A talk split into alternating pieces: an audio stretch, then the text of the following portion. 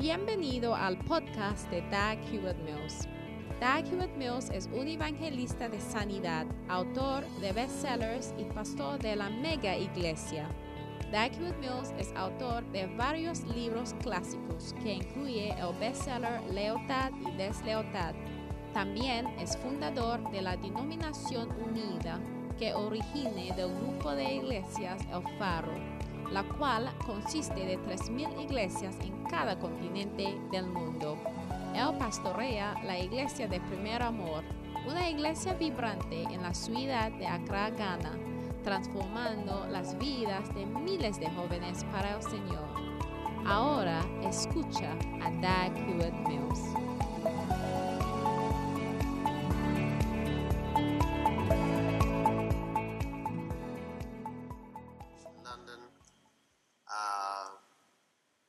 Was in Seattle, Estuvo Washington. Primero en Seattle, Pastor Washington. Wendell Smith. Me fui invitado por el pastor Wendell Smith.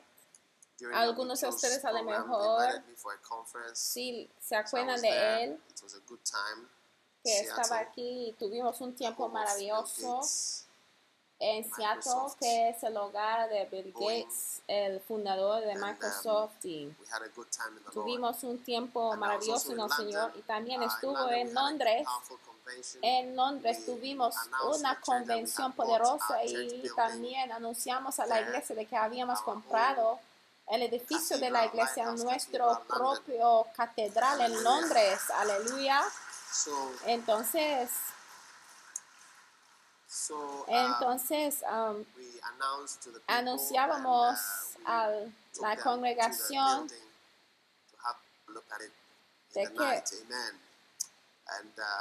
building. habíamos comprado el edificio y están haciendo unas obras sobre la catedral y fuimos allá por la noche y estamos hablando de que muchos países tendrán catedrales de Capilla there. Hace nueve años fuimos a Inglaterra para comenzar la iglesia y damos gracias al Señor de que el Señor ha hecho una gran obra allá. Tenemos muchas iglesias ahí, están ya incrementando diferentes pa- partes de Inglaterra como Nottingham, Sheffield, Norwich, Manchester, y etcétera.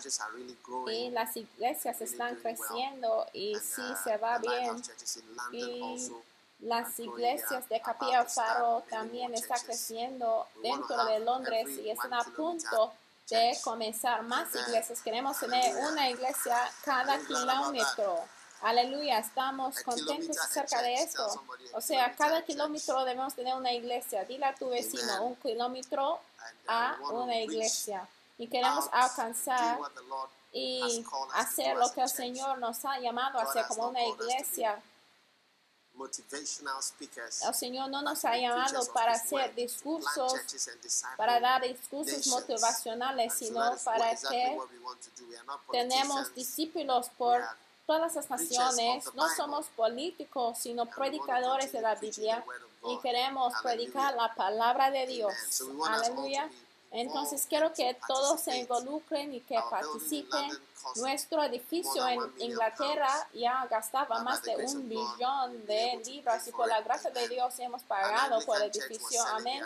Porque la iglesia anglicana estaba vendiendo su edificio porque ya sabe, hoy en día se venden sus edificios a los clubs, los antros y entonces nosotros compramos uno de ellos y ya estamos convirtiendo su edificio ya de regreso a una iglesia, aleluya. Entonces cuando te vas a Inglaterra, asegúrate de visitar a la catedral que está en Inglaterra y diles que vienes de la catedral de Ghana, aleluya. Maravilloso. Entonces, qué bueno estar de regreso a casa y porque no hay ningún lugar como la casa, ¿eh? Entonces, qué bueno estar de regreso. Esta noche vamos a tener un servicio de milagros. Intentan estar presentes. El Señor va a bendecirnos a todos. Hoy vamos a seguir nuestra serie de la 1 of oración. Y vamos a leer desde Lucas always to pray 18, and not to faint. desde el versículo 1, Saying, también les refirió, Jesús una parábola sobre la necesidad de orar siempre y no desmayar, diciendo había en city, una ciudad un juez que ni temía a Dios ni respetaba a hombre. Había también en aquella ciudad una viuda, la cual venía él diciendo, hazme justicia de mi adversario. Y él no quiso por algún tiempo, pero después de esto Dijo, dentro de sí, aunque ni temo a Dios ni tengo respeto a hombre, sin embargo, porque esta viuda me es molesta, le God justicia, no sea que viniendo de continuo me agote la paciencia. Y dijo el Señor, oí lo que dijo el juez injusto. ¿Y acaso Dios no hará injusticia a sus escogidos que claman a él día y noche? Se tardará en responderles. Os digo que pronto les hará justicia, pero cuando venga el Hijo de Hombre hallará fe en la tierra. Amén. Y también había "And he spake otra parábola de la oración allá abajo certain a unos que confiaban en sí mismos como justos y menospreciaban a los otros. Dijo también esta parábola, dos hombres subieron al templo a Pharisee orar. and the other a Uno era fariseo y otro publicano. El fariseo puesto en "Lord, I pie oraba consigo mismo. De esta manera, Dios, te doy gracias are, porque no soy como los otros hombres, ladrones, injustos, adulteros y adulterers, como este publicano. Hay uno o dos veces a la semana, doy diezmos de todo lo que gano, mas el publicano, estando lejos, no quería ni aún alzar los ojos al cielo, sino que se golpeaba al pecho, "O diciendo, oh merciful to me, propicio a a sinner." mí, propicio a I mí, tell you, this pecador. Os digo que este descendió a su casa justificado antes que el otro, porque cualquiera que se enaltece será humillado, y el que se humilla será enaltecido. Aleluya. Amen. Amén. Muy bien. Ahora Jesús uh, parables. tuvo them parábolas. Y algunos se trataba de la oración. Yo acabo de leer And, dos que um, se trataba de la oración y la primera lección que quiero que aprendimos de la primera parábola acerca de la viuda y el juez uh, Jesus Y Jesús hace in prayer often to a widow. Amen. la comparación a alguien que viene a uh, oración a la viuda. the way they work today. You know, usually these days, if you are married, you will find out that the husband works En aquellos días, place or other, en aquellos días las viudas no eran right? Como son days, hoy en día. You know, Si había una You know, the viuda, significa que no tenía ninguna to forma de uh, them. Home. solvencia, no tenía un and, hombre um, que le apoyaba para obtener dinero, pero hoy en día las mujeres trabajen a la vez con sus esposos. and the children. Is that not so? They would always count, say, besides women and Y es por eso que 5,000 en aquellos días no contaban a las mujeres 3,000 ni a los ni a los niños, porque los hombres tenían más importancia como trabajando y llevando dinero a la casa es como las mujeres no no eran contadas en, aquella, en aquellos días. Ahora, esa mujer, siendo una viuda, ya estaba en una situación bien difícil, no tenía sueldo, no tenía ayuda, No tenía apoyo, no tenía ninguna forma de ganancias. Entonces, ¿cómo iba a sobrevivir? is really the picture Ese es la imagen que. Jesús intenta de demostrarnos de alguien que ora. Alguien que ora es alguien que pasa tiempo con el Señor. Se compara con una mujer que sea una viuda que no tiene alguna, In ninguna fuente de ayuda. De hecho, hasta que llegas a ser como una viuda como esa, en tu forma de pensar.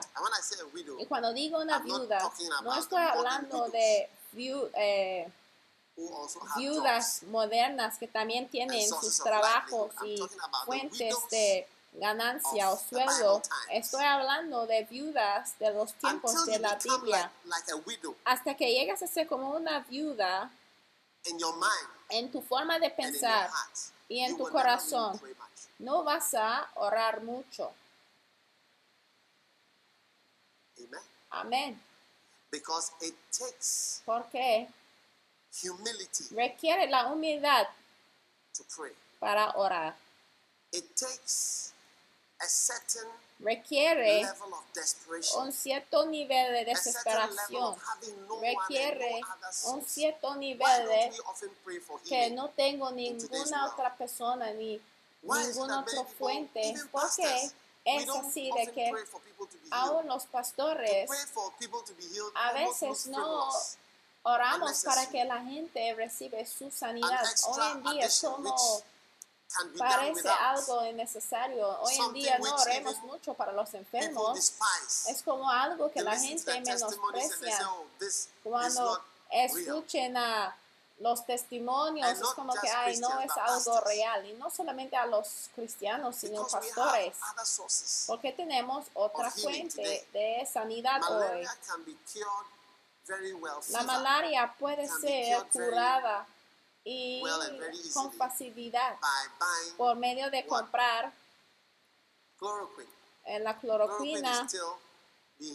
La cloroquina se utiliza todavía, la medicina cloroquina. Si lo utilizan todavía, sí, I'm sigue funcionando. Me sorprende de si hoy en día lo seguimos By the usándolo. Porque hasta hoy los mosquitos a lo mejor really uh, deben estar species. resistentes sure are, a esa chloroquine still medicina. Ah, pues a lo And mejor sigue con el efecto. Entonces, ¿por qué debes orar cuando puede tomar la cloroquina? Si tienes dolor de cabeza, ¿por qué tienes que orar cuando tienes paracetamol o otro tipo de medicina? O, Huh?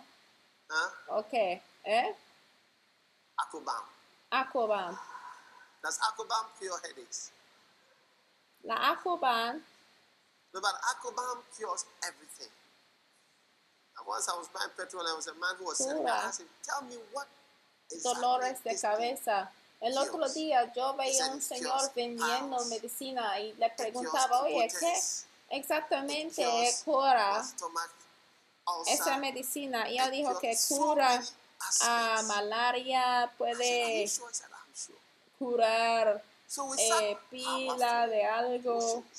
Entonces, hoy en día tenemos soluciones para todo en el mundo de hoy. Entonces, mientras tenemos una alternativa bien fuerte, la gente ya no pray?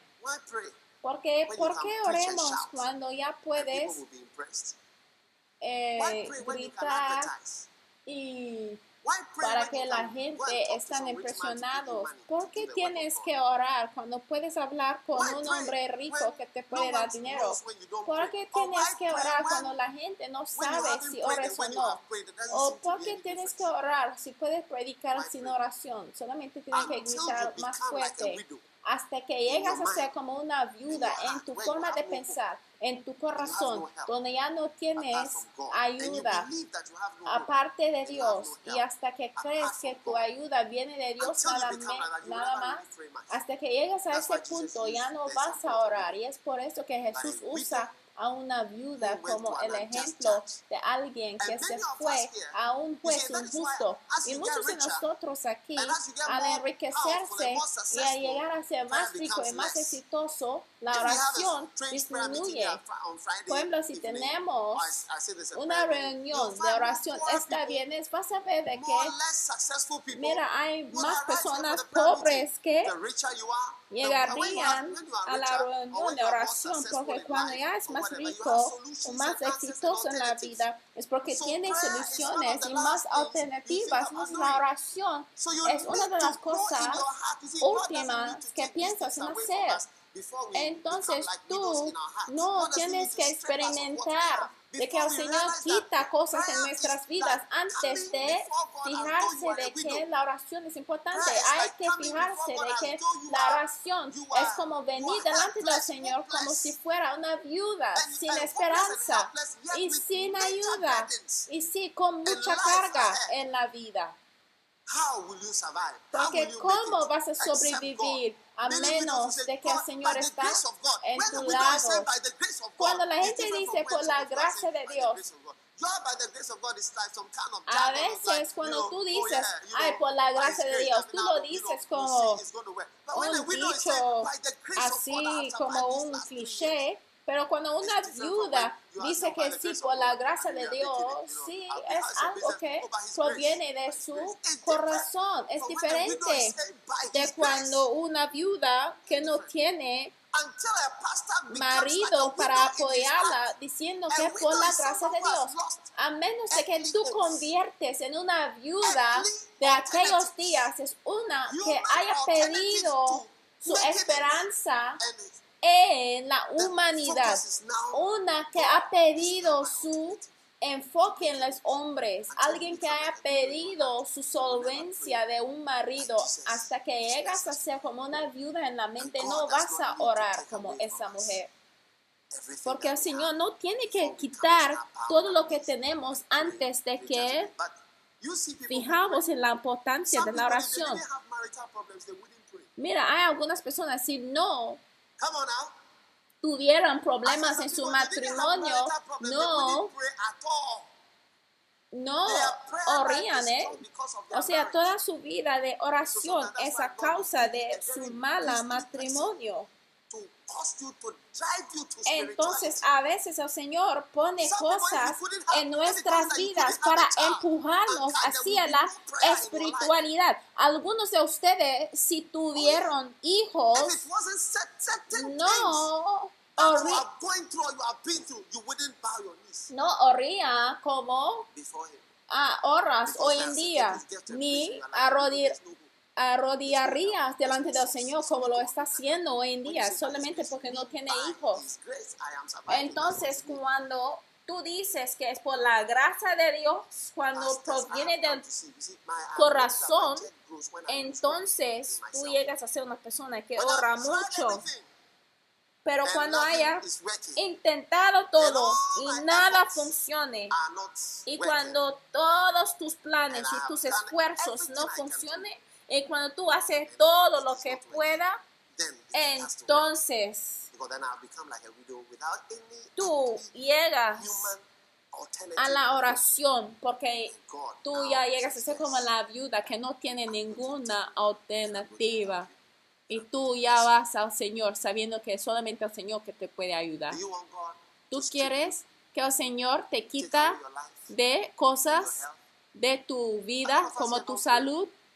Doctor tell you have Mira, to Ustedes que no oren, si el Señor dice, si un médico viene a decir de que tienes alguna Would you enfermedad, just entonces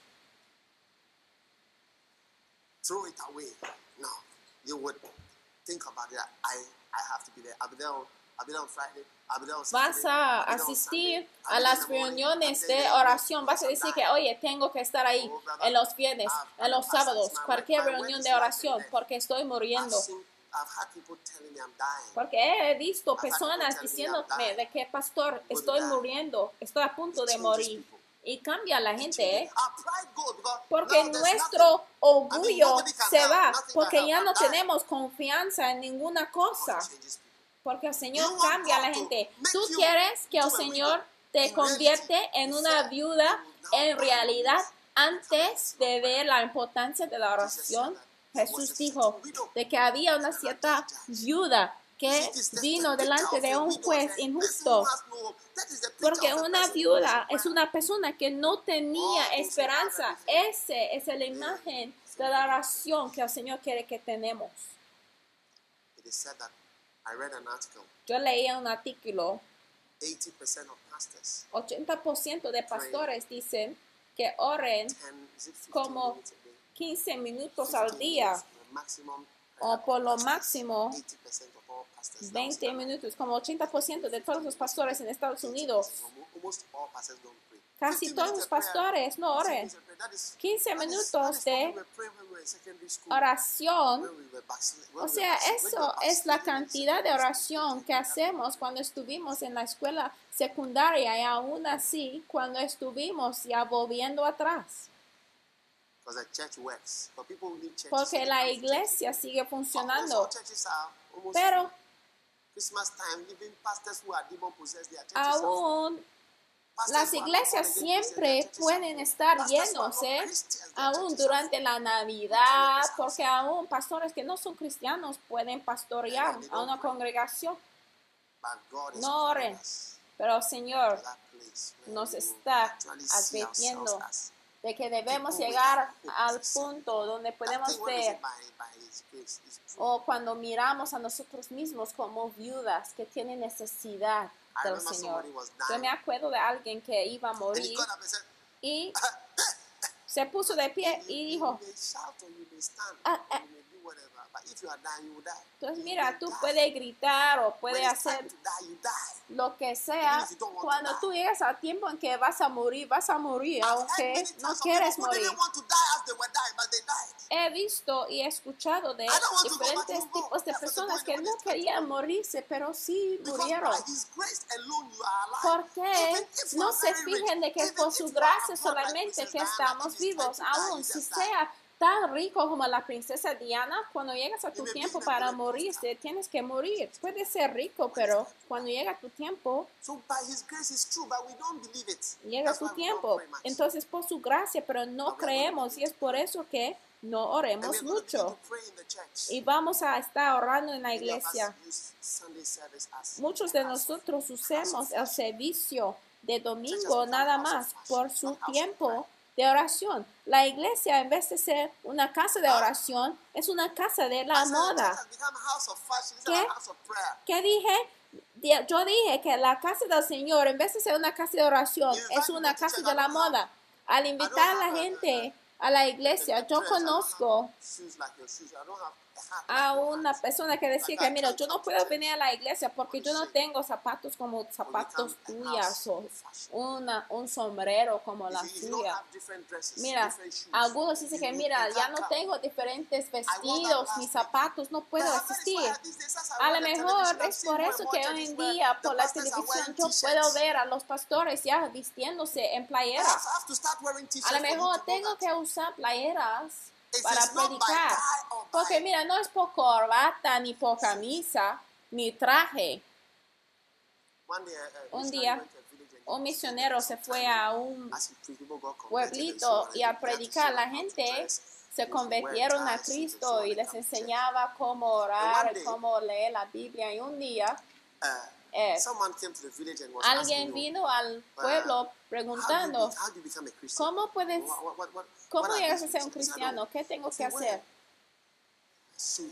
Y alguien le dijo que, oye, si tú te vistes en un traje y una, o sea, si vistes en un traje ya puedes ser un cristiano. No, no, no, no, no, pero tú llegas a ser un cristiano antes de vestirte en un traje camisa y, corbata, eso no te hace un cristiano. Por favor, nuestra forma de vestir está engañando a la gente.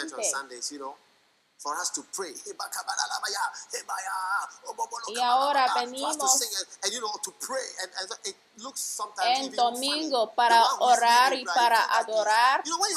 Y aparece un poco extraño hasta hoy en día, cuando tú quieres liderar a la congregación en oración o en adoración, o sea, ya sientes una tensión. En serio, porque la gente te mira como que, oye, tú estás arruinando el servicio a la iglesia, pero ¿cómo podemos arruinar a la iglesia por medio de oración? Levántate. Sleep not when I'm preaching. Oye, despiértate, no debes estar dormido cuando estoy predicando. Okay? De acuerdo. No te duermas cuando estoy predicando. Y a ver, sí, sí te voy a llamar, no me importa quién es. Muy bien, entonces vamos a orar, póngase de pie, vamos a orar.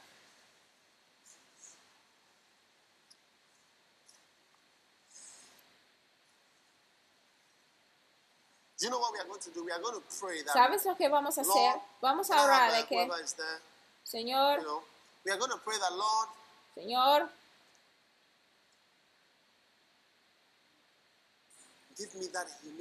dame la humildad.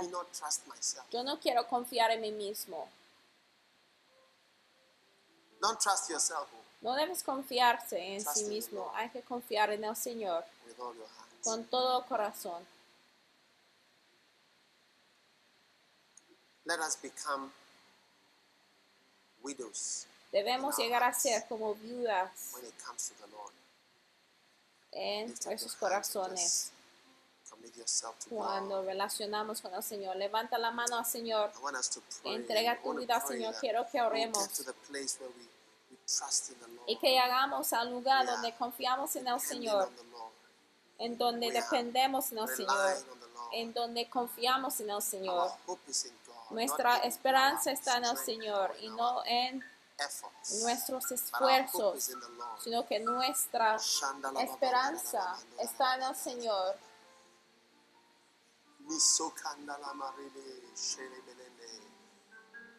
Oh God, take away the Oh. Dios, take away the quite. Señor, la falta Take de away the oración. Señor. La falta de oración, quítala, Señor, de nuestras vidas, Señor, en el nombre de Jesús. Oh.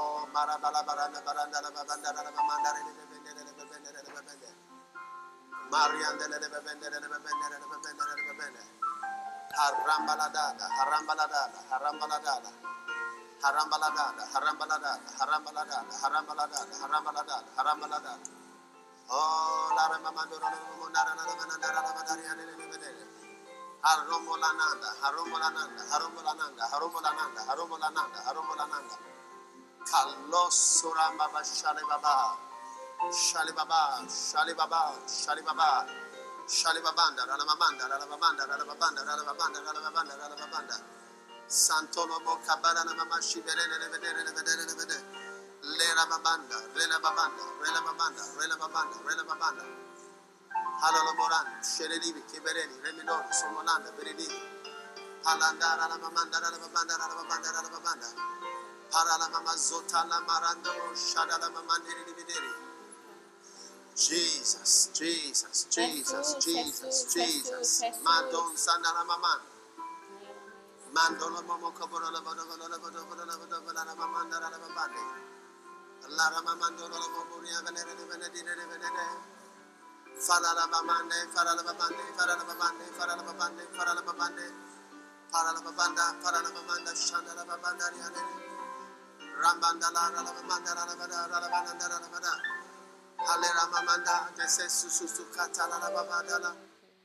Dios los bendiga por escuchar este mensaje.